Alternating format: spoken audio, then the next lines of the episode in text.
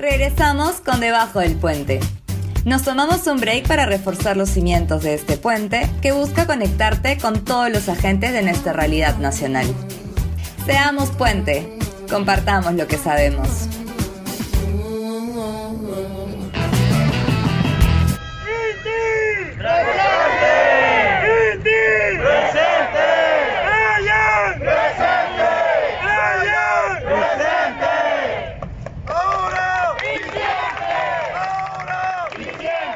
Hola, soy Daniel Encinas de Puente Perú y esto es Debajo del Puente. En el episodio de hoy, María Claudia Augusto y yo conversamos con el politólogo Alberto Vergara. Con él recordamos lo que estaba pasando hace un año atrás, las protestas en contra de la vacancia de Martín Vizcarra y los terribles días de la presidencia de Manuel Merino. Además, aprovechamos para recordar una famosa entrevista que Alberto dio a RPP Noticias. Y por supuesto, aprovechamos para poder hablar sobre la coyuntura y el actual gobierno de Pedro Castillo. Esta es la conversación que tuvimos con él. Macla, nos juntamos otra vez para otro episodio de Debajo del Puente. Hola Dani, ¿qué tal? ¿Cómo estás? Muy bien. Hoy día tenemos un invitado muy especial, hemos estado esperando para, para poder conversar con él. Es eh, Alberto Vergara. Hola Alberto, ¿cómo estás? ¿Qué tal Daniel, María Claudia? Un gustazo estar aquí con ustedes y felicitaciones por, el, por este espacio de conversación que siempre es, que siempre es bueno. Muchas gracias por tu tiempo Alberto y, bienvenido a, a Debajo del Puente. Alberto, queríamos empezar por lo siguiente. Macley y yo estábamos recordando que prácticamente hace un año, exactamente en la mañana del 14 de noviembre del 2020, tú diste una entrevista clave con Fernando Carvalho para RPP Noticias. En esa entrevista, Fernando empieza disculpándose contigo por el tiempo que te habían hecho esperar. Son las 9.49 y tal como habíamos dicho, estamos con el politólogo Alberto Vergara, profesor e investigador de la Universidad del Pacífico, al que pido disculpas por no haberlo podido recibir a la hora prevista, pero me imagino que él habrá escuchado y que comprenderá que tuvimos que conversar, naturalmente, con el presidente de la República. señor Vergara, muy buenos días. El invitado anterior era nada más y nada menos que el presidente Manuel Merino llevaba cuatro días en el gobierno más o menos. La represión policial ya era brutal, pero ni él ni el premier parecían entender qué estaba pasando en el país.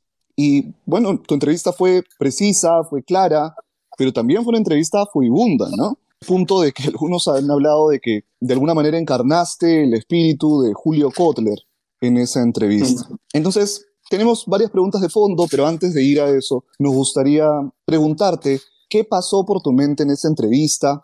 ¿Qué recuerdas de particular de esa conversación? Sí, pues fue un momento bien particular, efectivamente. Lo que me acuerdo es que, bueno, tú has dicho que Merino era el invitado del, programa, pero no era el invitado, apareció de imprevisto.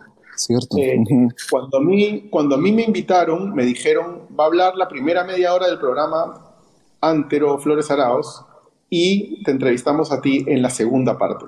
Y entonces, eh, bueno, yo sabía que tenía que ir a dar una entrevista contundente. De hecho, algunas veces, digo, la mayoría de veces cuando uno opina, cuando uno da una entrevista, cuando uno escribe un artículo, en tanto politólogo al menos, pues lo das desde una condición de alguien que está haciendo un análisis con, pues, con sus datos, con sus hipótesis, en fin, siendo transparente en, la, en el intento de objetividad, ¿no? Pero en esa entrevista era claro que a mí me quedó claro que había que ir a, además de esos deberes de siempre de politólogo, había una cuestión de un deber ciudadano, ¿no? Había, que, ir, a reventarlos. Me queda, me queda, me queda claro que había, había una eh, necesidad de eso, ¿no? Y entonces cuando yo estaba ahí esperando a que me entrevisten, escuchando tipo 9 y 10, 9 y cuarto la entrevista a Antero, apareció Merino no le había dado una entrevista a ningún medio nacional hasta ese día. Era sábado, yo creo que él había asumido el poder el lunes, si no me equivoco, o el martes. No le había dado ninguna entrevista y de pronto aparece. Cuando usted me ha llamado para esta reunión que estaba concertada, estábamos trabajando acá en mi domicilio con algunos ministros y con el presidente de la República, que quiere aquí eh, expresarle su saludo a ustedes y a toda la colectividad y, y seguimos luego con la entrevista que estamos haciendo, si usted me lo permite. Por supuesto que sí. Quería preguntarle también, eh, el día de ayer por la noche escuché al presidente del Congreso, señor Luis Valdés, declarar a CNN que si el Tribunal Constitucional decidiera de que no estaba fundada en derecho la vacancia, ellos... Buenos días, eh, señor presidente Merino. Muchas gracias por estar con nosotros en RPP también. Lo estamos viendo vía Zoom.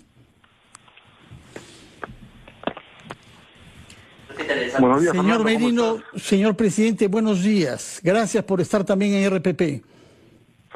¿Cómo estás, Fernando? Primero, para saludar a todos los peruanos a través de RPP, agradecer la oportunidad de acompañarte.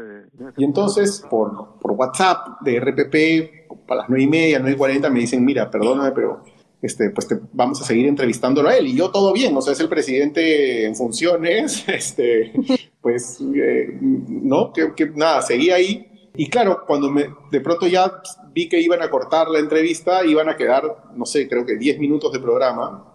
Y entonces ahí sí dije, o sea, esto es aquí análisis un poquito y también, pero es un análisis que tiene que estar pues al servicio de un o sea, hay que, hay que demolerlos a estos tipos, ¿no? Y entonces, claro, Merino dijo tantas imbecilidades, y Antero también, que era como si...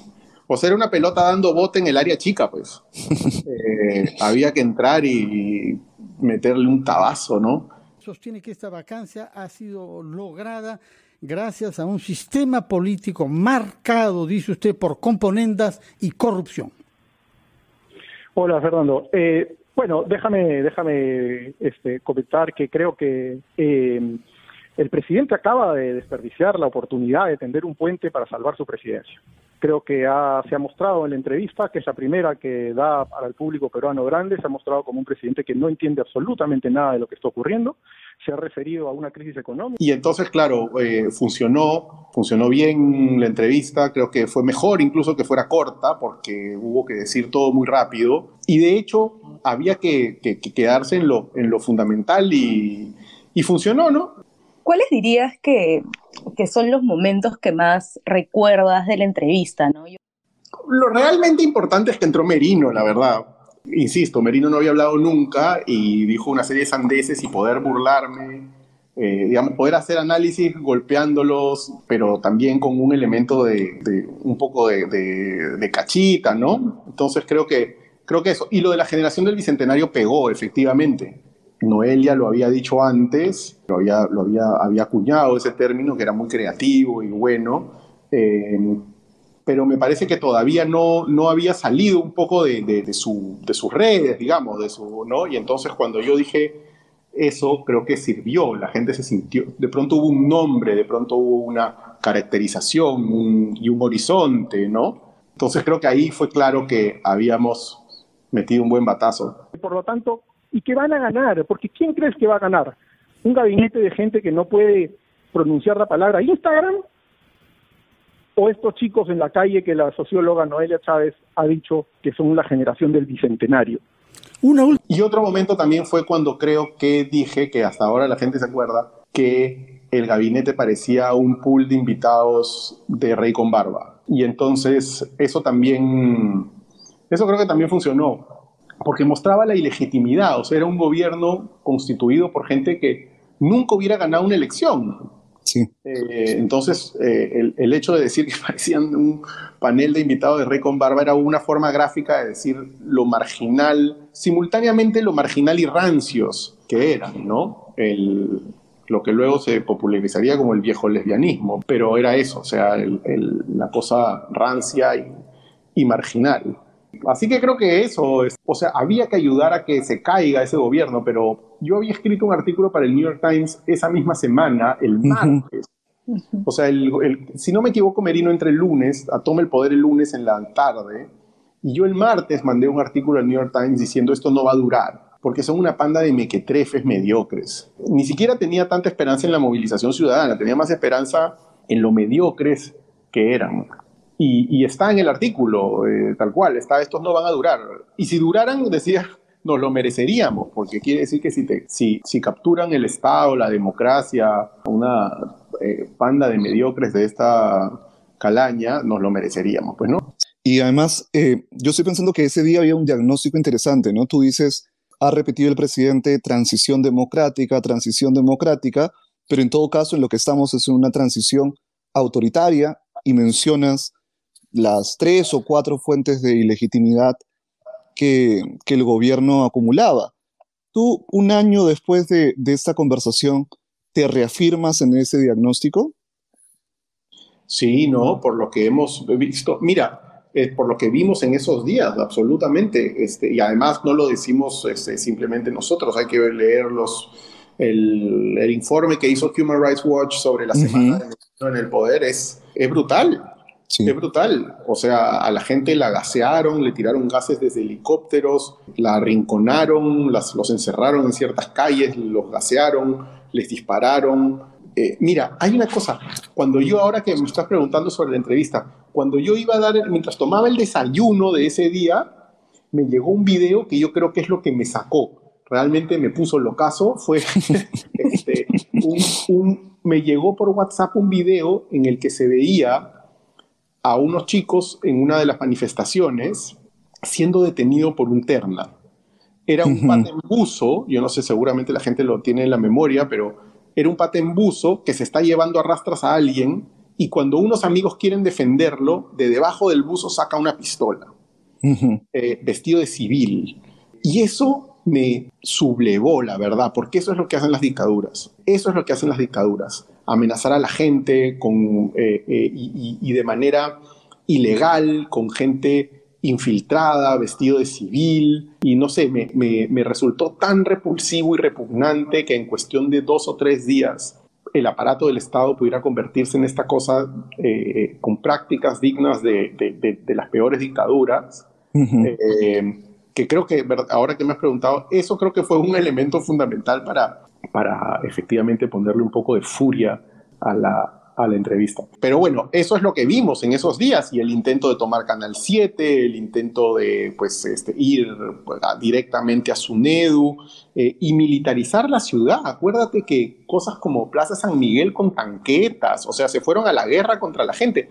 Cuando 87% de la gente estaba en contra de que Merino esté ahí. Entonces, lo rápido que eh, decidieron implementar prácticas de un gobierno dictatorial, autoritario, y por eso es que efectivamente ahora que has dicho, metí eso de la, porque ellos repetían lo de la transición democrática, la transición sí.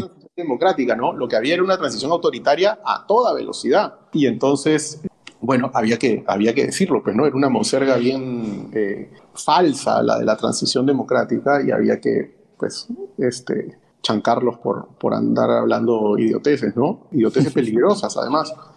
Entonces eso, yo creo que a la luz de lo que vimos, eh, por supuesto. Y no solo eso, sino que son los mismos que unos meses después intentaron robarse la elección con el cuento del fraude, con lo cual es un sector pues reaccionario, autoritario, peligroso, que están ahí y siguen funcionando. O sea, el, el reflejo de desprecio a la democracia tanto como, como expresión popular, del voto popular, como de el respeto a las garantías mínimas, el precio a ambas cosas lo tienen bien internalizado. Sí, y es interesante ponernos a pensar que en realidad, claro, se logró el objetivo que era sacar del poder a Merino, que entre otro gobierno con mayor legitimidad, pero estoy pensando quizá ya no en el corto plazo, sino un poco más en el largo plazo, en el año que ha seguido, un poco qué nos ha dejado esta movilización, ¿no? Y por ejemplo, uno ve que en otros países, no sé, estoy pensando quizá en Chile, en Colombia, durante que también hubo movilizaciones masivas durante esos años, estallidos sociales, vemos como distintos legados, ¿no? Vemos como legados un poco quizá más duraderos. Y más bien en Perú, tú llegaste a decir incluso, Alberto, ya eh, meses posteriores, que lo que había ocurrido era una suerte de ciudadanía de ocasión o un espasmo de ciudadanía, ¿no? Entonces, ahí nos queda la duda de por qué los estallidos sociales de los últimos años dejan más legados en algunos países que en otros y por qué en Perú no queda muy claro qué es lo que nos ha dejado. Fíjate que, que eso de la ciudadanía de ocasión no lo dije mucho tiempo después, ¿ah? Uh -huh. eh, eh, Marcos y Fuentes me entrevistó en diciembre de ese año y me dijo, ¿qué crees que va a pasar ahora? No sé qué. Y dije, mira, pues no va a pasar mucho. Ya lograron, se logró desalojar a Merino y no sé, y me acuerdo que hice una comparación con Chile y Guatemala y decía, Perú se parece más a Guatemala que a Chile. Volverán, ¿no? Después de las protestas, este, pasará, o sea, volverás a la normalidad y volverás a tu desarticulación y tu anarquía moderada por una serie de razones, ¿no? Entonces, eh, sí, pues es distinto esa ciudadanía de ocasión que, que, realmente tener algo organizado. O sea, ahora, para ser honestos, Chile es más una excepción que la regla. O sea, tú decías Colombia. Colombia, digamos, las movilizaciones últimas lograron parar el alza de impuestos, pero tampoco han dejado un legado institucional o algo más importante que eso, ¿no? Eh, lo de Chile me parece que es lo particular. Y ahí pues tienes una serie de, razones. Yo diría que, los chilenos lograron construir un, una explicación de su malestar, ¿no? Y que ese malestar generado por una situación de, de desigualdad, de una situación en la cual, aun cuando el país haya prosperado de manera general, pues esta prosperidad no se ha dado de manera horizontal o respetando a todos, eh, o generando oportunidades de la misma magnitud para todos, y que por lo tanto eso tenía que de alguna manera salirse, escaparse de esa situación pasada por una constituyente, ¿no? Es, eso implica pues un, una construcción bien madura de una sociedad, la de entender dónde estás parado, de dónde vienes y hacia dónde vas, y además de unos actores políticos que finalmente aunque estén debilitados y no sean lo que fueron hace 30 o 40 años, o, en fin, todavía tienen la capacidad de construir algunas salidas institucionales. Finalmente, la constituyente es una cosa que terminan aceptando todos. Y del lado de la sociedad civil, tienes una sociedad civil organizada, el repertorio cultural de las movilizaciones chilenas ha sido impresionante, ¿no? Este, hay, como hay un Chile popular, cultural, organizado, que reaparece, no solo en sus versiones viejas, digamos, Víctor Jara o más viejo, o Los Prisioneros, sino tienes Mon Laferte, tienes, no sé, tienes una vida eh, de una sociedad civil, mientras que en el Perú no hay nada de eso.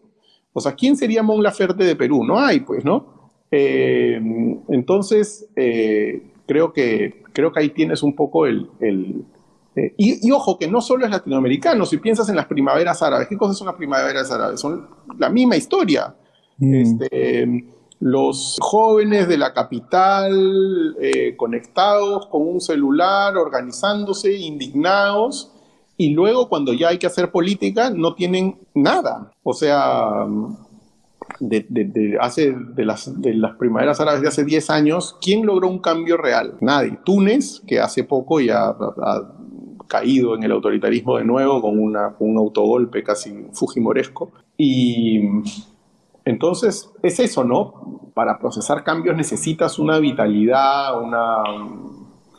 Eh, la existencia de una vida, de una sociedad política, de una sociedad civil, de unas tradiciones institucionales y qué sé yo, que, que, creo que en muchos países como el nuestro no hay. Y entonces lo que tienes son efectivamente estos reflejos indignados y ciudadanos ante casos excepcionales, pero que tienen mucha dificultad para, para, para sobrevivir más allá del, del, momento de ebullición, ¿no? Digamos que si ese malestar persiste, ¿no? Y como tenemos estos reflejos eh, momentáneos que intentan cambiar un poco el curso de las cosas con lo que se tiene a la mano, ¿no? Verdaderamente, podríamos decir que seguimos en la misma crisis que ocasionó la movilización el año pasado? Sí, sí, acuérdate, a ver, acuérdate, eh, yo creo que estamos en la misma crisis, desde luego. Esto, esto, es una gran coyuntura crítica, para decirlo como dirían nuestros colegas. Acuérdate cuál era uno de los gritos más eh, comunes en las marchas contra Merino. Era Merino no me representa. Había la puesta en escena clara del problema de la representación eh, y eso no se ha solucionado. Eso está ahí completo. Entonces, este, no hay... Y, creo que es bien importante que los, tal vez los más, este, digamos, la gente que, que estamos en ciencia política lo asumimos mucho más claramente, pero en el país público la gente sigue creyendo que aquí hay un problema de nombres, ¿no? Desde hace tiempo. O sea, la derecha creía que se iba a Humala y entraba el PPK y, y el país volvía a crecer por un tubo. Y no, pues porque el problema no era Humala persona, ¿no? Eh, y luego la izquierda también cree que si se van los malos de la derecha y entra el pueblo bueno, los problemas desaparecen. No, pues, ¿no? Entonces lo que tú tienes en el Perú es una cosa que yo llamo y critico el caudillismo analítico. Entonces tiene gente de todo el mundo, que, de todos los sectores, que cree que, este, que con otra persona las cosas serían distintas. ¿no? Y entonces eh, practican pues el caudillismo analítico. El caudillismo no solo es un reflejo del pueblo, sino que también es un reflejo en el, entre las élites políticas, económicas eh, o mediáticas.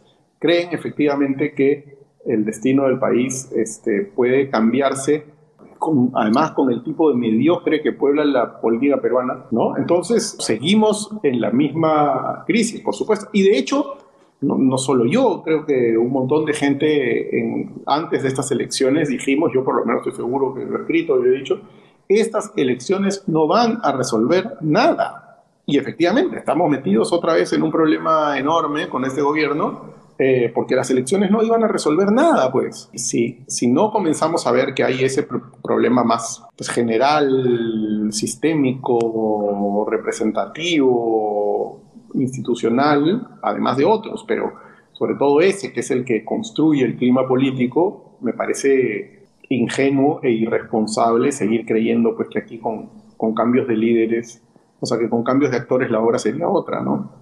Tu respuesta está muy ligada a lo, que, a lo que te queríamos preguntar, porque eso es lo que hemos visto un poco en el gobierno de Castillo, ¿no? Había esta exigencia porque salga Bellido y creo que todos podemos eh, concordar, eh, los tres al menos están de acuerdo de que era una persona que no sumaba al gobierno, y luego se hace el cambio y viene Mirta Vázquez y hay mucha expectativa en ella, precisamente porque tiene una postura mucho más institucional, democrática, pero en cuestión de días hay una tensión clara entre el presidente y la agenda de, la Premier, ¿no? E incluso se rumorea su salida.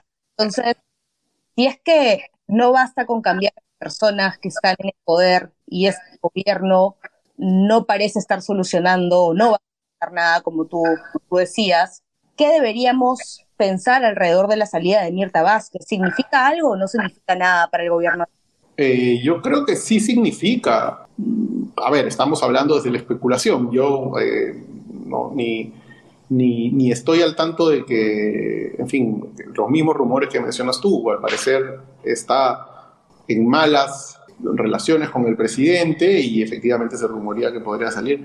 Eh, y, y, creo que tiene, tiene sentido, o sea, es un presidente y un gobierno con unos reflejos que no tienen ningún interés vamos a llamarlo, en la universalidad de la ley, desde, desde que era candidato. O sea, la campaña de Castillo se hace, acuérdate, con las promesas de desaparecer el Tribunal Constitucional, eh, de expulsar a venezolanos, una plataforma retrógrada en las cuestiones de género. En todas las plazas del Perú, lo primero contra lo que este, embestía era contra Sutran y contra los malditos organismos reguladores, ¿no? Contra SUNEDU. Entonces, aquí tenemos una, un, ánimo contra el Estado de Derecho, contra, eh, contra el imperio de la ley, desde un ánimo súper viejo, que es el de yo entro al poder para hacer lo que me da la gana, no para estar sometido a ciertas instituciones, que es lo que acaba de ocurrir con, con estos ascensos de las Fuerzas Armadas de parte de Castillo. Y entonces me da la impresión que efectivamente, por lo que vemos, Mirta Vázquez está tratando desde dentro de combatir esos reflejos, impulsos, esas prácticas, esas costumbres de pasar por encima de la ley porque yo soy acá el sultán, ¿no? Y entonces es eso, pues forma parte de nuestro ecosistema, gane quien gane. No, no queremos vivir sometidos a la ley y de hecho Cerrón, si no me equivoco, lo ha dicho ayer, que la gente tiene que acostumbrarse a que los deseos del presidente están por encima de la ley.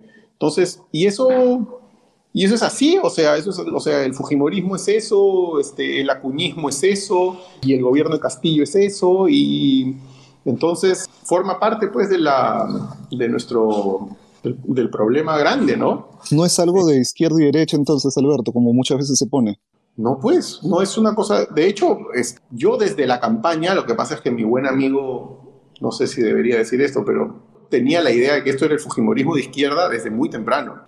Nunca lo dije, entre otras cosas, porque mi querido amigo Eduardo Ardián decía, no, me parece un poco exagerado decirlo todavía. Y como, y como yo siempre le hago caso a Eduardo, no, no, me, no me metí a decirlo en ese momento, porque efectivamente, pues, digamos, el Fujimorismo tiene en su haber una corrupción y, unos, y un quebrantamiento de la ley de otras magnitudes.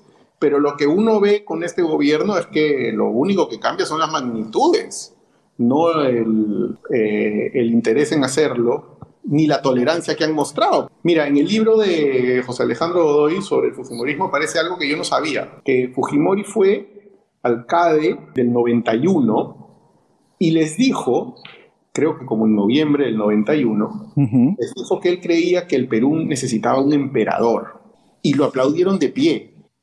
Les dijo, necesitaríamos un emperador que solucione todos los problemas por 10 años y lo aplaudieron, ¿no? Entonces, el dilema es que esta cosa sistémica después estamos, o sea, hay que aceptar, o sea, la derecha busca su emperador, la izquierda sigue buscando un inca, y los que queremos el autogobierno ciudadano hemos sido desaparecidos del tablero político. Y ahí estamos.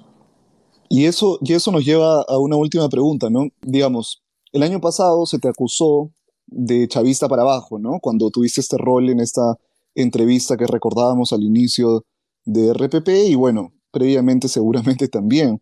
Pero ahora parte de la izquierda te asocia a veces con una élite hasta golpista, ¿no? Te dicen de Fujimorista para abajo también. Y entonces, quizá, si empezamos con la entrevista de RPP, no sé si te parece recordar un poco esta entrevista que también fue muy comentada y en algunos casos muy criticada que viste al inicio del gobierno de Castillo, donde conversaste con, con Enrique de la República y viste esta frase que decía, Castillo en los hechos ha sido vacado por Cerrón, ¿no? y que generó mucha, mucha, mucha polémica, ¿no? Pero bueno, más allá de, la frase, y si quieres comentar algo de la frase nos encantaría, pero ¿cuál crees que son los retos entonces para hacer análisis político en una coyuntura tan polarizada como la actual? Yo creo que lo principal es eh, seguir diciendo con objetividad lo que uno cree y sin, eh, sin tratar de acomodarse, sin tratar de ver a quién le agrado, a quién, o con quién no me gano un pleito y por lo tanto opinar con libertad, que significa no tener, no estar obligado a escoger una trinchera, o sea, no estar obligado a que, a que la polarización te engulla, aun cuando muchas veces es difícil, ¿no? Porque pues hay una lógica de, lamentablemente de eso se tratan las polarizaciones, ¿no es cierto?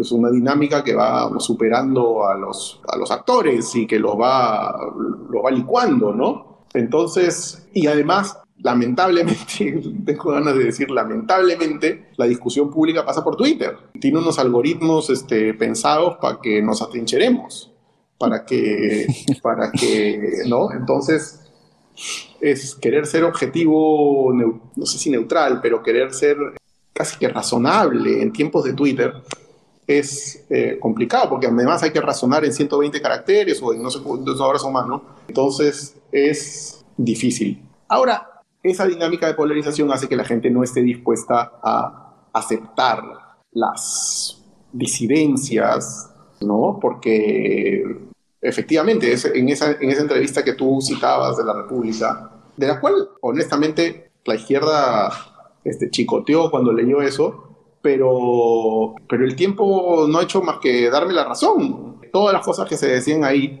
que Castillo tenía que asumir el poder, que en democracia no se puede tener a un señor como Cerrón mandando en las sombras. Son cosas que después ha dicho Betsy Chávez, Aníbal Torres, Pedro Franque. Pedro Franque generó un gran problema al interior del gobierno porque se plantó y dijo que Cerrón no tenía que entrar a los consejos de ministros, ¿no? Entonces, básicamente, el propio gobierno terminó asumiendo lo que yo había dicho en ese momento. Lo que pasa es que en ese momento acababa de, tomar el poder Castillo y entonces en el Perú ocurre algo, mm. que es la satisfacción, la alegría que le da a la gente que Keiko pierda las elecciones, los confunde. Y entonces se les entrevera la satisfacción de ver perdedor a Keiko con la satisfacción de ver al otro presidente, cuando ambas cosas deberían ser cosas distintas. Y entonces, claro, la izquierda, que además romantiza de una manera francamente ridícula a lo que, a, la parte, pues, al, al, Perú profundo y popular y este, ¿no? El, el, Ande, y entonces como si fuera necesariamente y en sí mismo una eh, suerte de, de, reservorio moral, como si en esos lugares del país, como si como si la corrupción, la ilegalidad no estuviera muy bien distribuida en nuestro país, ¿no? Este, a través de clases sociales, de regiones, en fin. Eh, claro, y entonces en ese momento de emoción con el presidente Castillo, escuchar que les decían que era un gobierno con todas estas actitudes que luego ha demostrado claramente tener, no querían aceptarlo. ¿no? Fue, era como realmente inaceptable. Eh, pero tiene que ver con eso, tiene que ver con la lógica de la polarización y entonces el hecho de recién haber derrotado a Keiko Fujimori los volvió en hinchas eh, de Castillo.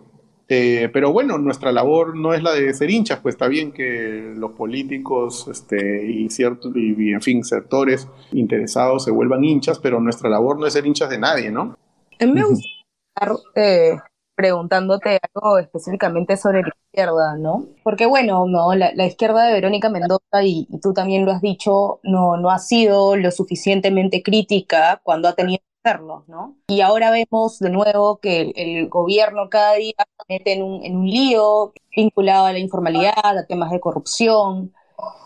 ¿Tú esperarías que en el corto mediano plazo, ¿no? Si es que esta izquierda quiere tener alguna posibilidad electoral, termina, termina distanciándose del gobierno o crees que bajo esta lógica de polarización va a seguir animando los intentos de Pedro Castillo? Mira, yo creo que como todos en el Perú eh, son bastante oportunistas. Yo no creo que tengan ningún plan. Yo creo que van viendo con quién se acomodan a cada temporada. Creo que todos hemos oído hace poco decir a la gente de Verónica Mendoza que con Cerrón no iba a ir a ningún sitio. Luego los hemos visto este, rogándole por una inscripción para, hacer, para ir juntos en la candidatura. Luego volvieron a ser críticos de Cerrón y de Castillo. Luego se volvieron hinchas adulones de Castillo y luego eran, acuérdate que han sido los valedores de Bellido. Eh, cuando, cuando Castillo pensó en votar a Bellido, quien lo, de, quien lo defendió de manera importante y decisiva fue Verónica Mendoza. Y luego, cuando sacaron a Bellido y llegó Mirta, también aplaudieron a Mirta. Así que este, yo creo que es un poco, hay una suerte de identidad tuitera, son followers. Eh, y entonces van siendo followers de lo que hay en la temporada. Y si más tarde, a ver, volvemos a lo mismo, no hay en el Perú ni una socialdemocracia para llamarle de alguna manera a la centroizquierda, ni un partido liberal para llamarle de alguna manera a la centroderecha. No hay. Entonces, lo que tenemos, lamentablemente, grupos que han demostrado que, que pueden apoyar y ser entusiastas de causas bien retrógradas, tanto de la centroderecha como de la centroizquierda. Es decir, o sea, hay un vaciamiento del centro no solo partidario, sino yo diría incluso intelectual, donde el centro quiere decir para mí la defensa democrática.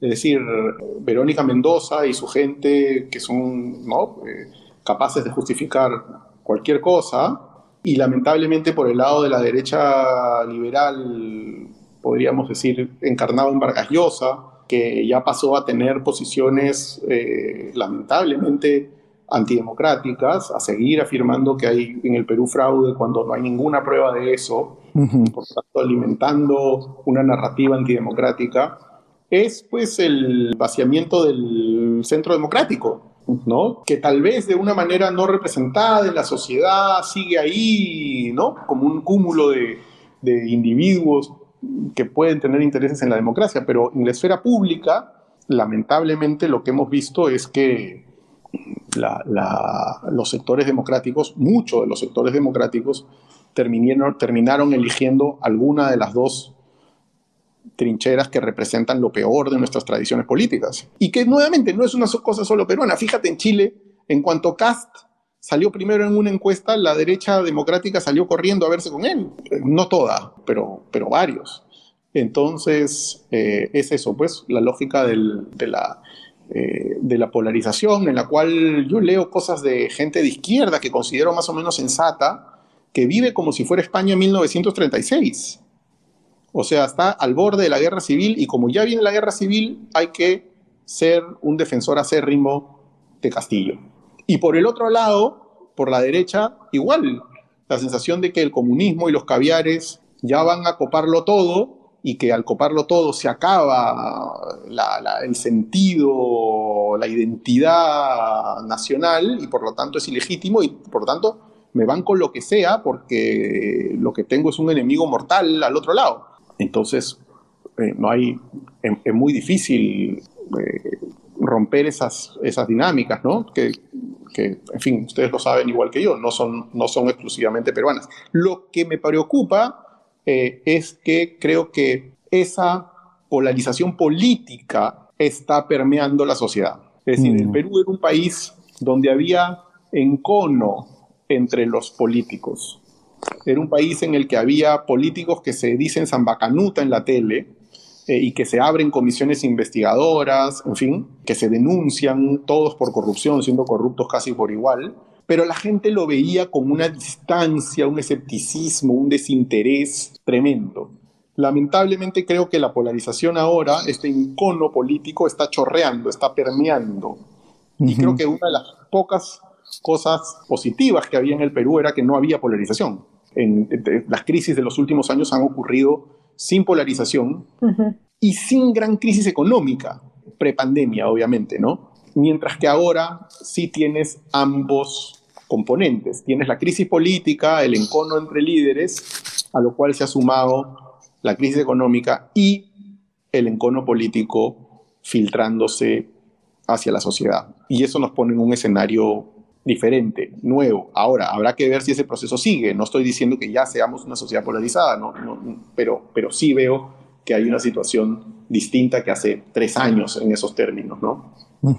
Bueno, yo me quedo contenta con, con todas las respuestas. Eh, no sé si Dani quieres sumar algo más, porque de lo contrario solo me quedaría agradecer a Alberto por su tiempo y por todas las ideas que, que nos ha comentado el día de hoy. No, lo mismo. Este, una súper conversación, Alberto. Muchísimas gracias por, por contarnos todo esto, esto y nos has dejado un montón de, de ideas para seguir pensando. No, gracias a ustedes. Ha estado, ha estado bonito este, no solo pensar, sino también recordar esas este, entrevistas por las que me han, por las que me han preguntado. Si te gustó este episodio, te invitamos a seguirnos en nuestras redes sociales para informarte con más contenido. Encuéntranos como Somos Puente Perú en Twitter, Instagram y Spotify. Seamos puente, compartamos lo que sabemos.